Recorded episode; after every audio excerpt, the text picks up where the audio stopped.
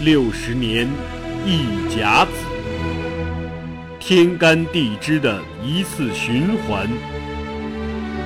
天道昭昭，演绎在人世间，是诉说不尽的沧桑，是壮怀激烈的往事。回首历史，每个政权开国的六十年，都是跌宕起伏、动人心魄的六十年。让我们掀开历史的帷幕，一睹清朝开国六十年的。传奇往事。本系列改编自图书《清朝开国六十年》，并由作者王汉卫授权播出。该图书已由齐鲁出版社出版发行。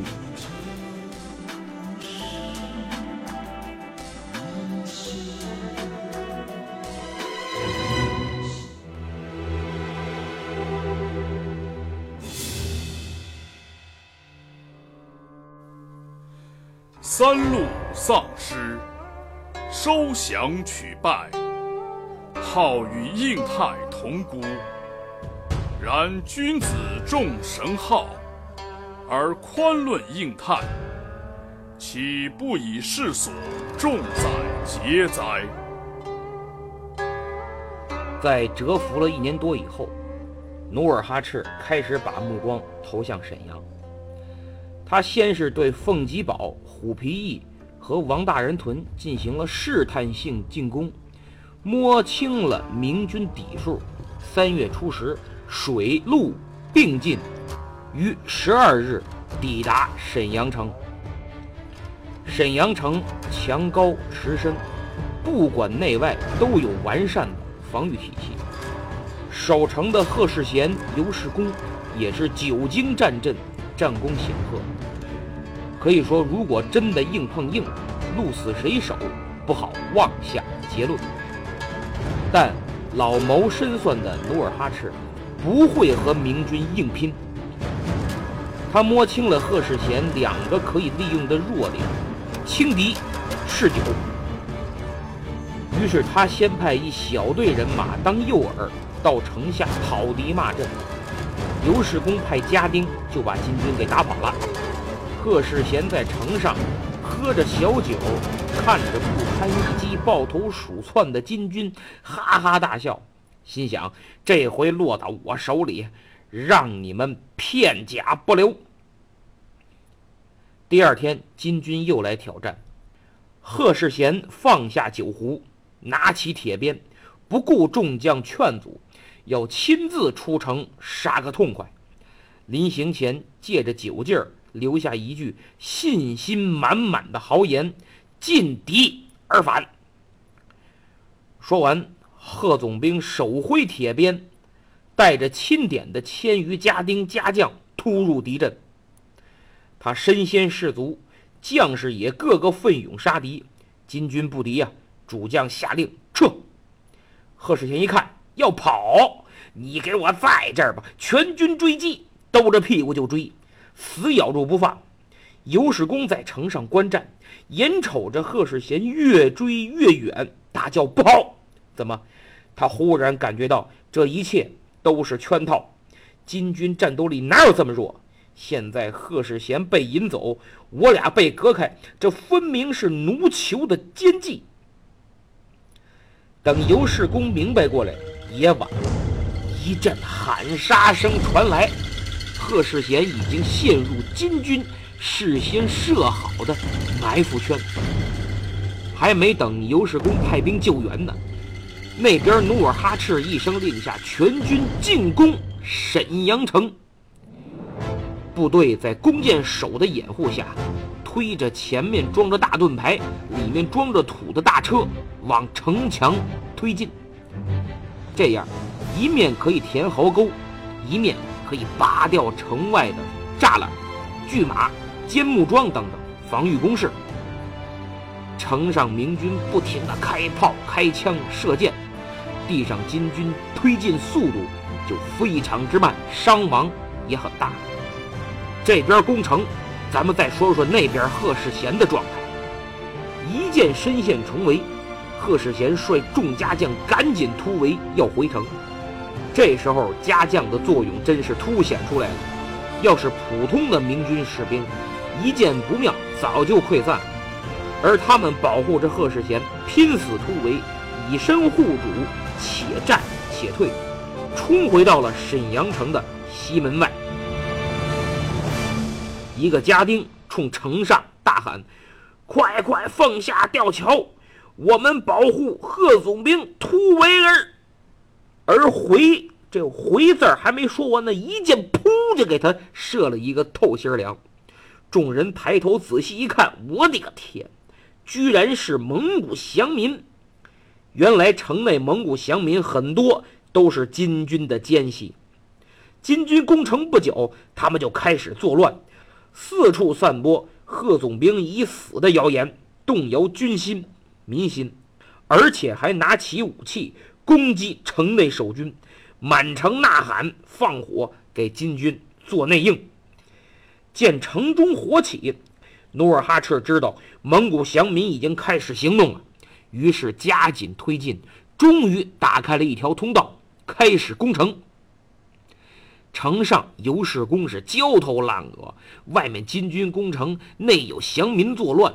这时候传来消息说，贺总兵已经突围至西门外。他一琢磨，哎，沈阳是保不住了，不如和贺世贤一起退守辽阳。事到如今，也只能如此了。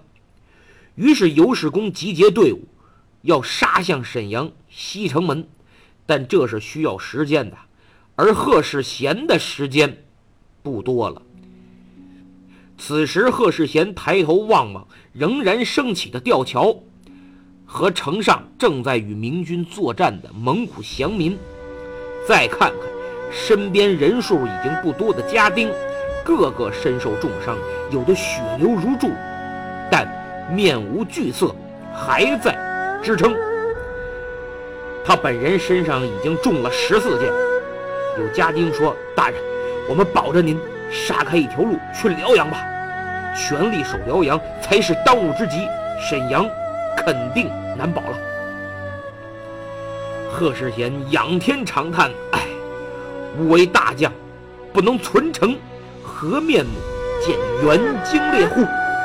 说完，贺世贤见金军追兵已到，不顾重伤，双手挥舞铁鞭，冲入敌阵。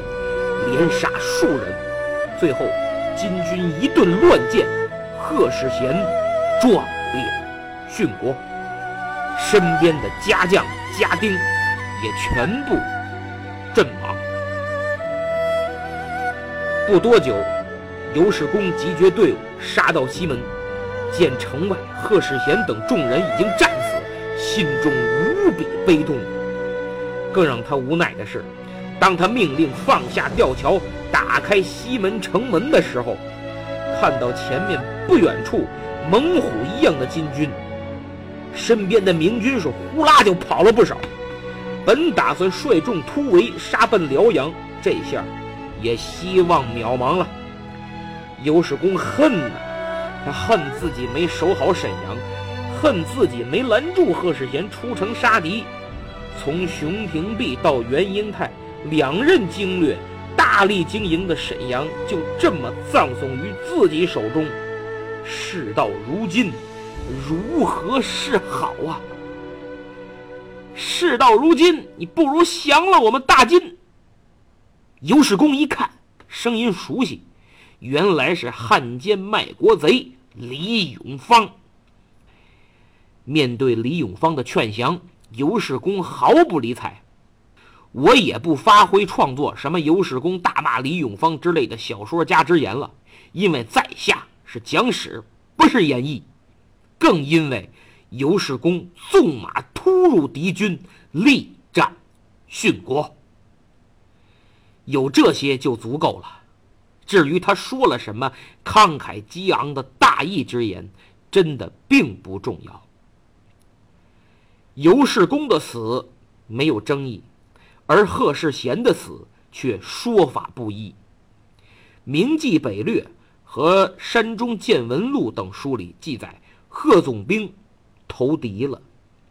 清朝修的《明史·贺世贤传》和《袁英泰传》中说他击杀数人，众使坠马而死。尤世公战死后，朝廷大加抚恤，而贺世贤却抚恤全无。尽管有人为其申冤，但人微言轻，朝廷不予理睬。沈阳城破时，确实有一名参将投降，名叫何世炎。搞不好是误听误传，成了贺世贤了。对他来说，死无抚恤，也冤也不冤。冤在一员猛将战功卓越，救清河、萨尔浒之战中力荐李如柏出兵，后来几次与金军交战，勇猛异常。就在去年八月蒲河之战中，贺世贤率军与皇太极的镶黄、镶红、镶白、正白四旗人马大战于浑河畔，使金军几次军事行动无果而终。而他死后却连抚恤也没有，这是其冤。说他也不冤，你作为统帅，兵临城下却嗜酒如故，不做收敛。轻敌出击，身陷险境，直接导致人马充足、防御完善的沈阳失陷。就凭这，杀他十次也不多。所以从这讲，朝廷不抚恤，也算合情合理。沈阳就这么丢了。然而，沈阳之战远没有这么结束。后面发生的事儿极富戏剧性，比任何大片都精彩。就在得知金军兵临沈阳的时候，辽东经略袁英泰立即派遣援军驰援沈阳。援军分两部分，一部是来自宣府和大同的三万多北方边军，由朱万良、江弼、李秉成率领。这支援军大部分是骑兵。所以应该走得快，但他们却走得很慢，畏敌如虎，所以他们其罪当诛。另一支援军相比之下势单力孤，只有一万余人，而且都是步兵，由总兵童仲奎和陈策率领。这一万多人是由川浙两地的士兵组成的。四川兵里有三千白杆兵，所谓白杆兵，是明末四川著名女将秦良玉训练的一支特种部队，手持白杆枪，枪杆是用白蜡树做的，上配带刀的钩，下配坚硬的铁环，作战时钩可砍可拉，环可做锤击武器，必要时候。数十杆长矛钩环相连，便可作为越山翻墙的工具。可以说非常适应四川多山的地形，而且配合相应的阵法，战斗中机动性极强，灵活多变，进退自如，攻守兼备。万历三大章之一的亳州之役，白杆兵表现出色，威名远扬。而此时，白杆兵除了长矛，还配备了川东少数民族特有的利剑、大刀，身披铁甲，外套厚棉，刀剑不入，军容肃整，意气昂然。而带领着三千白杆兵的秦邦平，就是秦良玉的哥哥，他弟弟秦民平也一同随行。这一万余人，除了四川兵，还有三千多的浙兵。这三千的浙兵，就是著名的戚家军，领兵的是戚继光的侄子戚金，他也是屡立战功。年少时跟随戚继光在北疆戍边抗击蒙古，后来入朝鲜与日军作战，隶属刘听麾下。收复平壤城时，他是第一个攻上城墙的，凭战功升到了副总兵。回国后做了总兵，没多久因病辞官了。后来辽世起，戚金主动请缨，沿用伯父戚继光的方法，整训了一支新的戚家军，也就是现在说的这兵，到辽东为国杀敌，与川军一起赶赴沈阳救援。戚金的出生年月不详，但看生平，现在他至少也有差不多六十了，按说该颐养天年了，但他没有。与川军一同到辽东，已经快三年了，就等着打一场漂亮的硬仗，光复国土，告慰先人。今天终于来了，正是这区区一万多步兵，给努尔哈赤上了一堂。惊世骇俗的教育课，也给沈阳之战画上了最为绚丽的一笔。十二日，沈阳被围，陈策和童仲奎受命日夜兼程，率这一万多步兵赶赴救援。十三日抵达浑河南岸。此时，沈阳已开始激战，游击周敦颐请战，要求立即渡河。与沈阳守军内外夹攻，打金军一个措手不及。可没想到，就在此时，探马来报说沈阳已陷，大势已去。总兵陈策一看，完！哎呀，既然沈阳救不了，也别耽误时间了。于是他打算停止前进，扎营列阵，收救逃出的士兵和难民。掩护撤退至辽阳，手下众将一听都不干，激愤地说：“我辈不能杀敌救沈，在此三年何为？”他们都不是辽东人，都从川浙两地来的。当年萨尔浒一战，川浙兵被金军杀得全军覆没，刘听战死。他们奉调来此与金军作战。三年了，就为一雪前耻，已经攒足了劲儿。今天救援沈阳，正好给奴酋来个迎头痛击。就算不能夺回沈阳，也要让金军看看我川军本色，我戚家军的厉害。这才是明朝军人应有的气节。如果都像他们这样，辽东就不会是现在这个烂局。于是，紧急召开战前会议，最终决定：周敦颐、秦邦平、秦民平、吴文杰、雷安民等将领率川军渡河，主动攻击金军；主将童仲奎、陈策带领戚金和张明世等部将率浙兵，也就是戚家军，留在浑河南岸接应。他们其实是想固守待援。主动出击也是想争取时间，等谁就是那另一支三万骑兵的援军。他们不知道这朱万良率领的援军为敌怯战，把他们给坑了。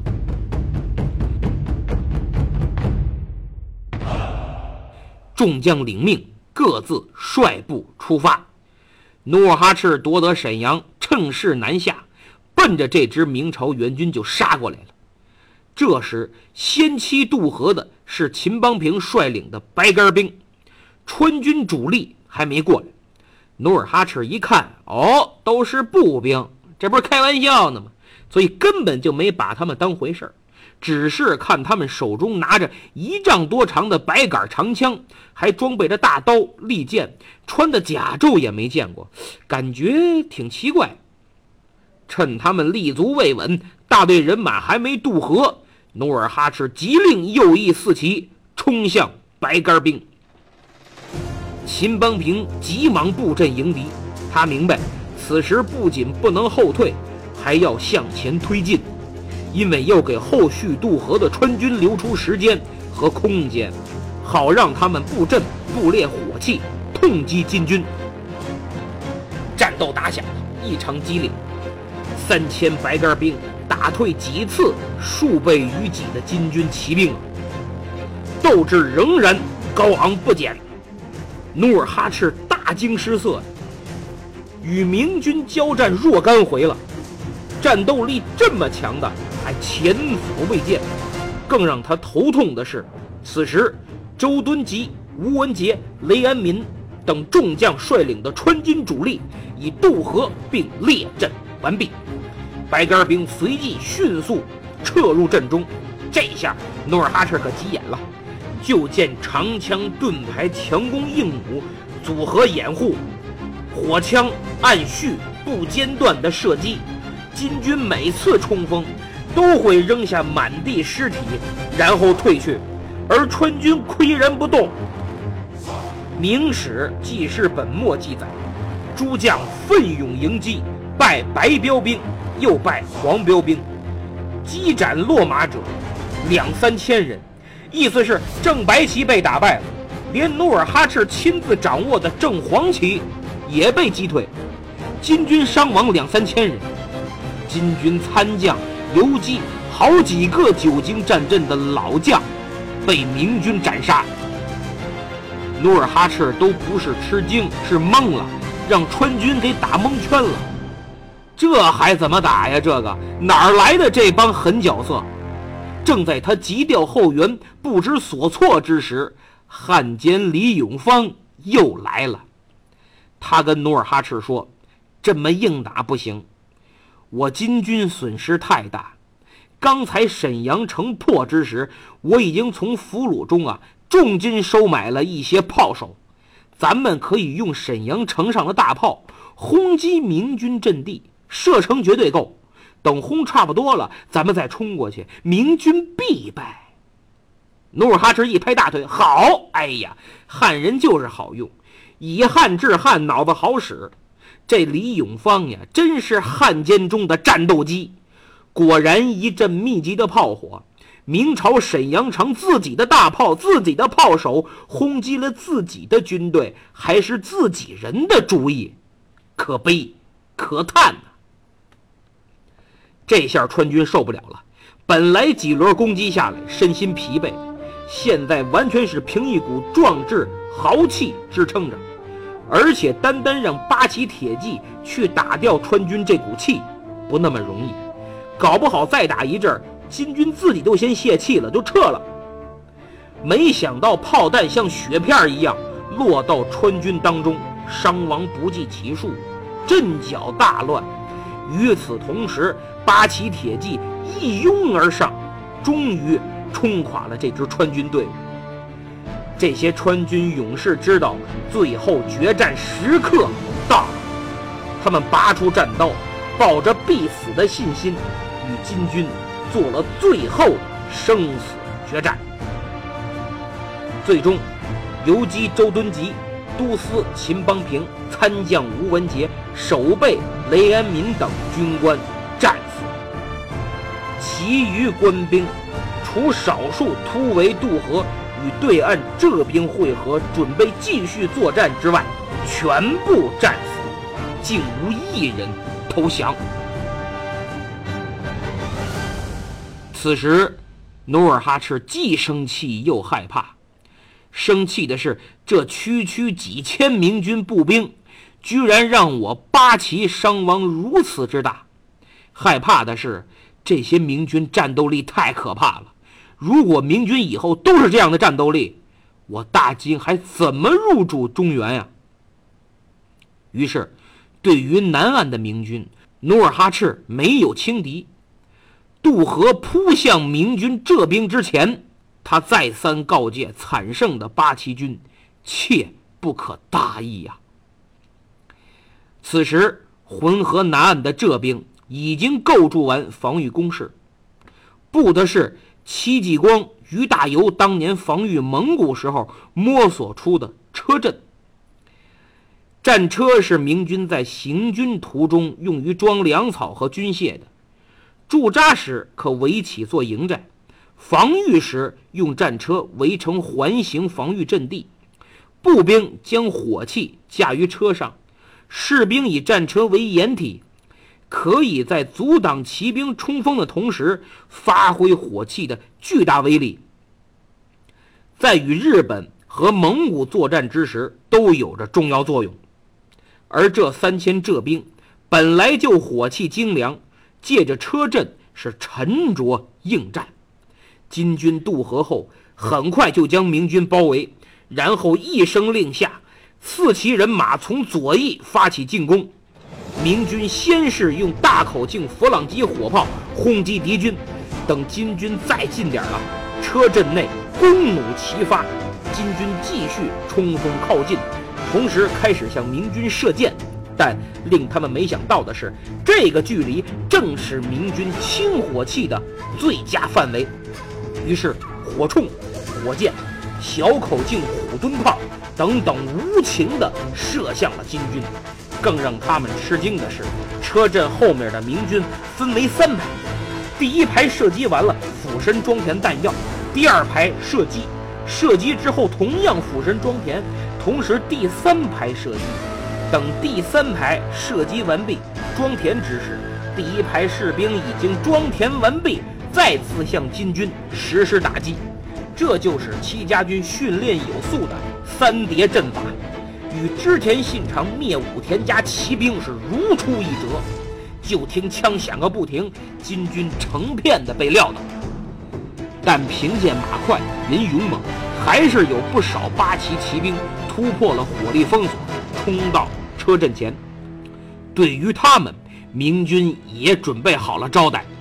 就见车阵中冲出一队明军，手持金军同样没见过的一种长武器，连刺带划了，纷纷倒地。没被扎死的，别着急，有人出来挨个补刀。这种长武器就是戚家军的狼筅。两轮攻击以后。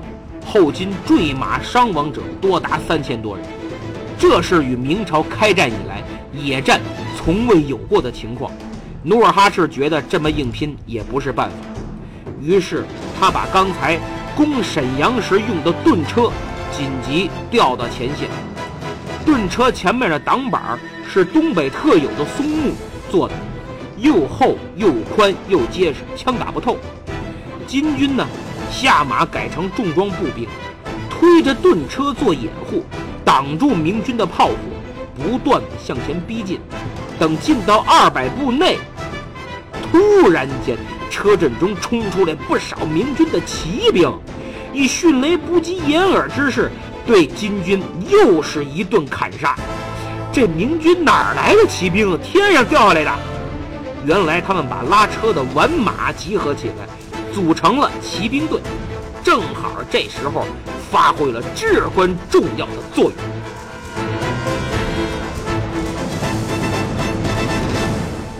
正当浙兵戚家军奋力杀敌，与金军周旋之时，前面咱们说的啊，由朱万良、江弼、李秉成三总兵率领的另一支援军，已经到达距沈阳十几里的白塔铺一带。虽然他们是三万骑兵，与陈策、童仲奎他们同时领命救援沈阳，而且从凤集堡出发，路程是川浙兵从辽阳出发的一半结果骑兵还比步兵晚到，可见畏敌如虎，不敢应战到何程度啊！朱万良他们先派遣了一千多先锋部队前来侦察。正好与二百多金军的侦察兵遭遇。别看这股明军怯战畏敌，遇到好欺负的那家伙可来精神了，正好砍脑袋报功。于是三下五除二，二百多金军死伤不少，往回逃啊！一千多明军这个追呀，赶紧的，晚了就没了。追着追着不追了，怎么了？前面出现了数千金军。被打逃跑的金军一看，哎，高兴了！我大哥带人来给我们报仇来了，小样我整不死你！这大哥谁呀？皇太极。原来得知这一股明军出现后，努尔哈赤一面继续猛攻南岸的明军，一面赶快派皇太极率数千兵马前来应战，围点打援，以免他们两家合力对战事造成极为不利的影响。面对皇太极率领的几千八旗骑兵，这一千多明军是一触即溃，一直追到了三万骑兵的驻扎地。皇太极又是一顿猛攻啊！本来刚才被打的就窝火，正好从你们这帮怂兵这儿发泄一下啊！从川浙兵那儿失去的，我从你们这儿夺回来吧。这三位总兵也挺给皇太极面儿，被打个大败，领军慌忙撤退。金军追了四十里，沿途斩首三千余级呀！努尔哈赤得到战报。非常高兴，这下可以一心一意地对付这股明军了。传令，全力进攻。